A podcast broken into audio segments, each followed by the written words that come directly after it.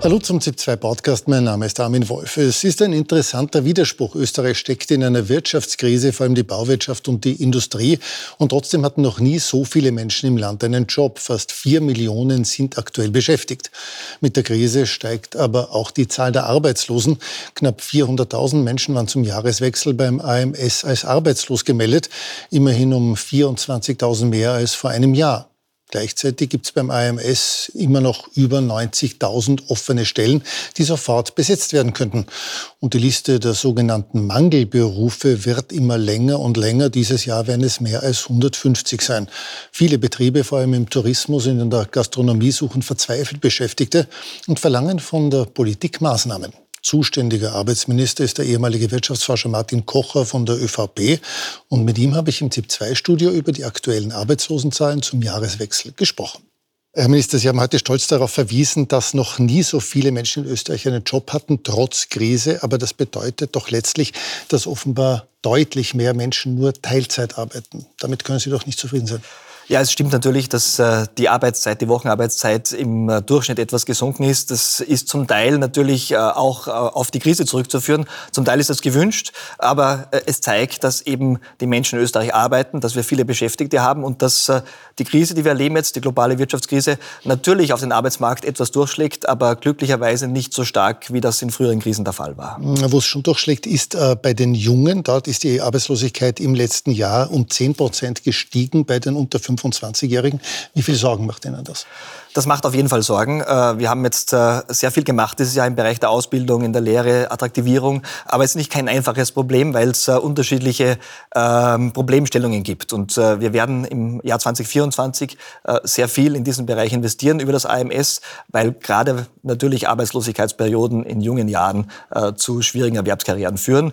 Meistens geht es um fehlende Ausbildung, also das Nachholen der Ausbildung und eben aktive Arbeitsmarktpolitik, Qualifizierung, möglichst früh, möglichst gut. Es wird ein großes Programm geben, 75 Millionen zusätzlich für äh, Menschen mit Migrationshintergrund, junge Menschen vor allem, die am Arbeitsmarkt äh, besonders schwer Fuß fassen können. Weil Sie sagen Migrationshintergrund, es gibt aktuell um 24.000 registrierte Arbeitslose mehr als vor einem Jahr.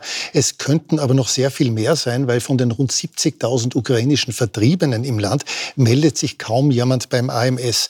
Jetzt hat AMS-Chef Kopp vor einiger Zeit vorgeschlagen, man sollte die Ukraine in Österreich in die Sozialhilfe aufnehmen. Dann hätten sie nämlich einen gewissen Druck, sich beim AMS zu registrieren registrieren, damit sie die Sozialhilfe nicht verlieren. Warum passiert das nicht? Ja, Sie können sich jetzt auch schon registrieren. Das machen ja auch äh, viele. Wir haben, Aber Sie äh, müssen eben nicht. Sie müssen nicht, ganz richtig. Äh, das ist immer die Frage, die Abwägung. Viele wollen auch nicht, weil sie zurück wollen in die Ukraine. Der schreckliche Krieg dort wird ja hoffentlich irgendwann zu Ende gehen und viele wollen auch tatsächlich zurück. Ähm, es ist aber immer noch das Ziel von uns und ich rufe auch alle auf dazu, sich beim IMS zu melden. Es gibt in der Ukraine-Community teilweise die Falschinformation, dass man damit die Grundversorgung verlieren würde. Das stimmt nicht. Man kann arbeiten, ohne die Grundversorgung zu verlieren in den meisten meisten Bundesländern. Ähm, und äh, nach einer gewissen Zeit hat man auch vollen Anspruch aufs Arbeitslosengeld. Und das ist äh, für viele doch die attraktivere Option, auch wenn es, wie gesagt, in der Community teilweise andere Informationen gibt. Aber die Übernahme die Sozialhilfe, die planen Sie nicht? Die könnte ich gar nicht äh, machen in der Regierung. Ressort. Ja. Es gibt Gespräche, wie wir generell mit den Ukraine-Vertriebenen umgehen. Der Vertriebenenstatus läuft ja irgendwann aus und es muss aus meiner Sicht natürlich eine längerfristige Perspektive geben für die Betroffenen, wenn sie das möchten, aber auch für die Betriebe, die jetzt äh, Ukrainerinnen und Ukrainer anstellen. Mhm. AMS-Chef Kopf hat im Mittagsjournal auch ein Konjunkturprogramm für den Bau vorgeschlagen. Das äh, schlagen ja auch viele Wirtschaftsforscher vor, weil dort die Arbeitslosigkeit besonders steigt durch die Krise. Wird die Regierung sowas machen? Wir haben ja schon im Budget einiges vorgezogen an Bauinvestitionen. Da ist relativ viel, äh, auch in meinem Budget, gerade was das kulturelle Erbe betrifft, vorgezogen worden. Ähm, das sollte einigermaßen stabilisieren. Wir werden die Lage weiter natürlich uns genau anschauen. Ähm, aber ein großes Konjunkturprogramm, das jetzt beschlossen würde, würde wahrscheinlich zu spät auch wirken. Es geht darum, jetzt ganz gezielt Maßnahmen zu setzen. Auch im Finanzausgleich sind Maßnahmen drinnen zum Wohnbau, zusätzliches Geld für die Länder. Das sollte einigermaßen stabilisieren. Es gibt also schon ein kleines Konjunkturprogramm äh, für den Bau. Ähm, aber natürlich ist der Bau der Bereich, der am stärksten betroffen ist derzeit. Apropos Baubranche, erwarten Sie eigentlich größere Auswirkungen durch die Signa-Insolvenzen? Das ist schwer zu sagen. Also wir erwarten durch die Signa-Insolvenz selbst keine großen Auswirkungen, weder auf den Bau noch auf äh, dies, das Finanzsystem.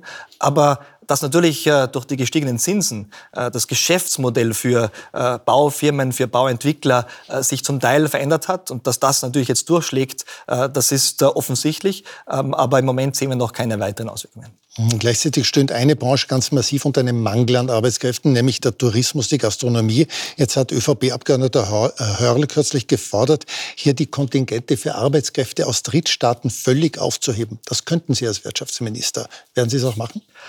Das könnte ich nicht allein. Da braucht es eine Verordnung, auch äh, die muss beschlossen werden. Ähm, und man müsste im Gesetz auch noch was ändern. Also das ist ähm, äh, keine Maßnahme, die ich setzen kann. Wir haben die Kontingente in den letzten Jahren massiv aufgestockt, haben die Stammsaisonierungsregelung ähm, eingeführt und äh, sind natürlich bereit, auch über weitere Maßnahmen nachzudenken. Aber die jetzigen Kontingente sind in den letzten Jahren und auch dieses Jahr wahrscheinlich äh, ausreichend. Es gibt nicht in einzelnen Bezirken immer wieder Probleme, ähm, aber äh, das ist in der Natur der Sache, dass gerade am Beginn der Saison hier äh, eine gewisse Knappheit da ist. Die Kontingente wurden stark erhöht. Eine volle Abschaffung der Kontingente kann ich mir im Moment nicht vorstellen. Das macht ja auch durchaus Sinn, eine gewisse Kontingentierung für Saisonarbeitskräfte zu haben, um eine gewisse Kontrolle darüber zu haben. Gut, dass es ausreicht, sieht die Wirtschaftskammer anders. Es wurden letztes Jahr rund 8000 sogenannte Rot-Weiß-Rot-Cards für Arbeitskräfte aus Drittstaaten vergeben. Mittelfristig plant die Regierung da rund 15.000 pro Jahr. Aber die Wirtschaftskammer sagt, sie braucht rund viermal so viele, nämlich 50 bis 70.000 jedes Jahr, einfach weil die Arbeitskräfte in Österreich und in der EU fehlen. Wird es so viele Rot-Weiß-Rot-Karten geben? Also bei den Rot-Weiß-Rot-Karten, da geht es ja um ganzjährige Beschäftigung, nicht saisonale Beschäftigung, nicht temporär. Äh, und da gibt es auch keine Kontingente. Das heißt, wenn Betriebe Arbeitskräfte finden in Drittstaaten äh, und die Voraussetzungen erfüllt werden, und die sind äh, mittlerweile äh, gut zu erfüllen äh, aufgrund der Reform, die wir vor einem Jahr gemacht haben, vor einem guten Jahr, äh, dann gibt es keine Obergrenzen. Und wenn es 20, 30, 40, 50.000 braucht, dann wird es so viele Rot-Weiß-Rot-Karten auch geben können. Die Voraussetzung ist, es gibt einen Arbeitsplatz. Im Moment sehen wir einen Anstieg. Wir haben letztes Jahr 8.000 Rot-Weiß-Rot-Karten ausgestellt, im Jahr davor waren es gut 6.000.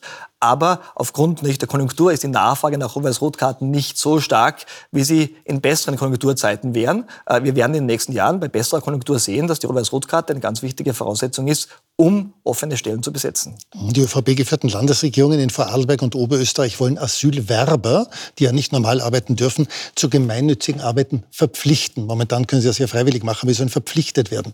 Halten Sie das für sinnvoll?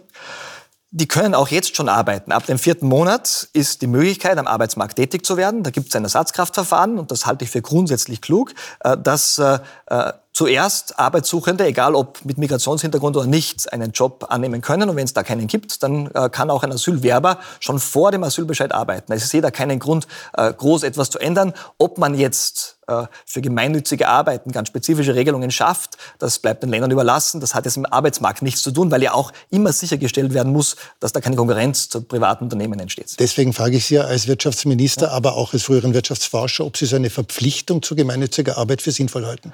Ähm, wie gesagt, das hängt davon ab, was darunter gemeint ist und das liegt in der Ingerenz der Länder. Äh, es macht Sinn, wenn Menschen hier bleiben können, einen Asylbescheid haben, dass sie am Arbeitsmarkt möglichst rasch integriert werden. Das wird jetzt äh, auch noch einmal verstärkt durch unser Budget dieses Jahr.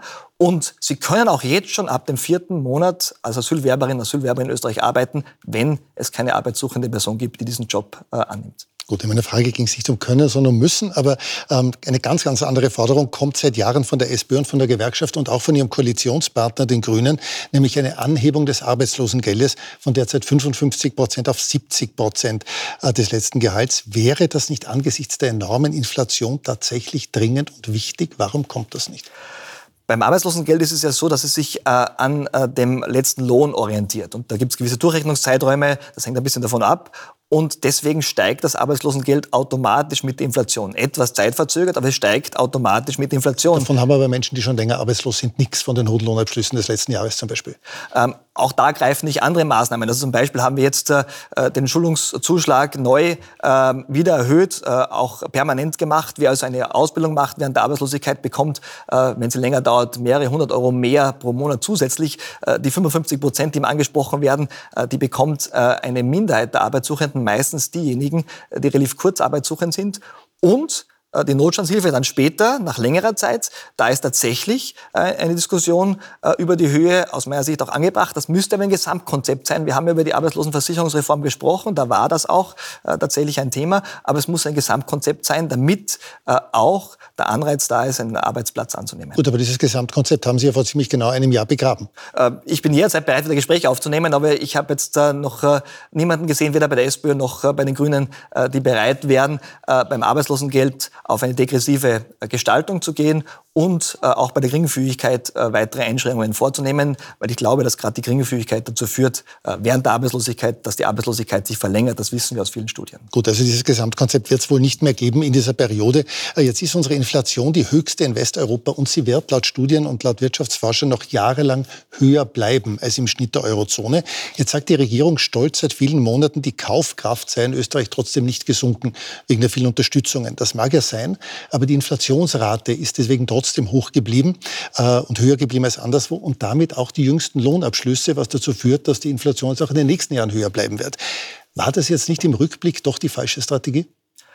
Na, die Frage war, was hätten wir damals tun sollen? Ähm, die Inflation und, äh, begrenzen, wie es andere Länder Ja, die Inflation begrenzen hat halt Nebenwirkungen. Ich glaube, den, den Anschein zu geben, also die, die, da gab es eine plakative Forderung aus der Opposition, Teuerung abschaffen. Das macht, also das, das funktioniert nicht. Die Länder, die das gemacht haben, haben höhere Budgetdefizite, haben zum Teil dann noch höhere Inflation im Nachgang. Also Ungarn zum Beispiel, äh, wo es Preisobergrenzen beim Sprit gegeben hat, jetzt ist die Inflation noch viel höher. Also das klappt einfach so nicht. Aber es gibt äh, sehr viele Länder, die deutlich niedrigere Inflationsraten hatten und haben, also Spanien, Belgien, und so weiter. Ja, die sind auch zum Beispiel mit weniger Inflation äh, in diese Phase der Energiepreissteigerungen gekommen. Äh, die haben schlechtere Kaufkraft, muss man auch dazu sagen. Das ist, glaube ich, auch ein wichtiger Punkt. Also äh, man muss abwägen. Und natürlich wünsche ich mir, dass die Inflationsrate möglichst rasch auf den Euro-Durchschnitt geht. 2024 werden wir schon nahe an den Euroschnitt kommen. Die Prognosen sagen, die Inflationsrate wird unter 4% fallen. Äh, der Euroschnitt äh, ist bei 3%. Das heißt, wir werden weiter natürlich alles tun als Regierung, was wir tun können, neben der Geldpolitik, um die Inflation nach unten zu bringen. Damit sind wir immer noch ein Drittel über dem Euroschnitt. Äh, jetzt hat vor zwei Wochen das ja angesehene Economist ein Ranking von reichen Industrienationen veröffentlicht nach Inflation, Wachstum, Arbeits- und Aktienmarkt. Da liegt Österreich unter 35 Staaten auf Platz 33 auf dem vorvorletzten. Ist das nicht ein Armutszeugnis für die Wirtschaftspolitik der Regierung? Naja, jetzt könnte ich Ihnen viele Rankings sagen, wo wir unter den ersten zehn Plätzen sind. Also ich glaube, äh, mit Rankings kann man sehr viel tun. Man muss die immer auch richtig interpretieren. Ja, äh, wir sind in keiner äh, einfachen wirtschaftlichen Lage. Das liegt an unserer Exportorientierung, das liegt an der Abhängigkeit von verschiedenen Wirtschaftszweigen. Ähm, das wird auch nicht ganz einfach werden, sage ich ganz ehrlich, jetzt in den nächsten ein, zwei Jahren. Aber ich glaube, dass Österreich extreme Chancen hat äh, und wir müssen uns jetzt zusammenreißen, diese Chancen gemeinsam, alle, alle, bei den Sozialpartnern, äh, die verschiedenen Parteien, diese Chancen zu nutzen. Ich glaube, das ist der wichtige Punkt und das ist die Botschaft, äh, die mir wichtig ist. Also ich sehe nicht schwarz, ich sehe sogar sehr äh, positiv für Österreich, aber es muss darum gehen, diese Chancen zu nutzen. Weil Sie schon von den nächsten Jahren reden und weil wir uns am 2. Jänner treffen, am Beginn eines Wahljahres, Sie sind ja als Quereinsteiger in die Politik gekommen und Sie haben von allen ÖVP-Ministern aktuell die besten Vertrauenswerte. Äh, würden Sie gerne auch nach der nächsten Wahl noch Minister bleiben? Ich habe mir noch keine Gedanken gemacht, es warten mal die Wahl ab und äh, dann sehen wir mal, wer äh, Koalitionsverhandlungen führt äh, und einige Konstellationen habe ich schon ausgeschlossen und danach werden wir weitersehen. Also es ist noch viel zu früh, es gibt noch genug zu tun bis zum September 20 2024. Also, dass Sie sich keine Gedanken gemacht haben, stimmt natürlich nicht, weil Sie haben vor einem Monat bei einer Diskussion öffentlich gesagt, dass Sie in keine Regierung mit der FPÖ gehen werden. Also, wenn ich Sie da richtig verstanden habe, unabhängig von der Person Kickel und ob blau-schwarz oder schwarz-blau. Bleibt es dabei nicht in einer Regierung gemeinsam mit der FPÖ? Äh, das ist korrekt, wobei der wichtige Punkt hier für mich ist, äh, da geht es natürlich auch um Inhalte, aber das ist jetzt bei einer Koalition immer etwas, wo man sich ja finden muss. Bei mir geht es darum, dass äh, die Stellung der ÖFPÖ zur Wissenschaft eine sehr schwierige ist, äh, zu wissenschaftlichen Erkenntnissen und das ist für einen Wissenschaftler, einen ehemaligen, einfach dann sehr schwierig in Zusammenarbeit.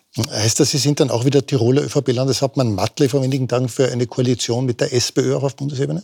Jetzt muss man, glaube ich, das Ergebnis abwarten. Aber klar ist, es muss Alternativen äh, zu äh, einer Koalition mit der FPÖ geben. Und die gibt es ja auch. Und äh, die Wahl wird zeigen, wie die aussehen und in welcher Konstellation das möglich ist. Herr Minister Kocher, vielen Dank für den Besuch im Studio. Vielen Dank.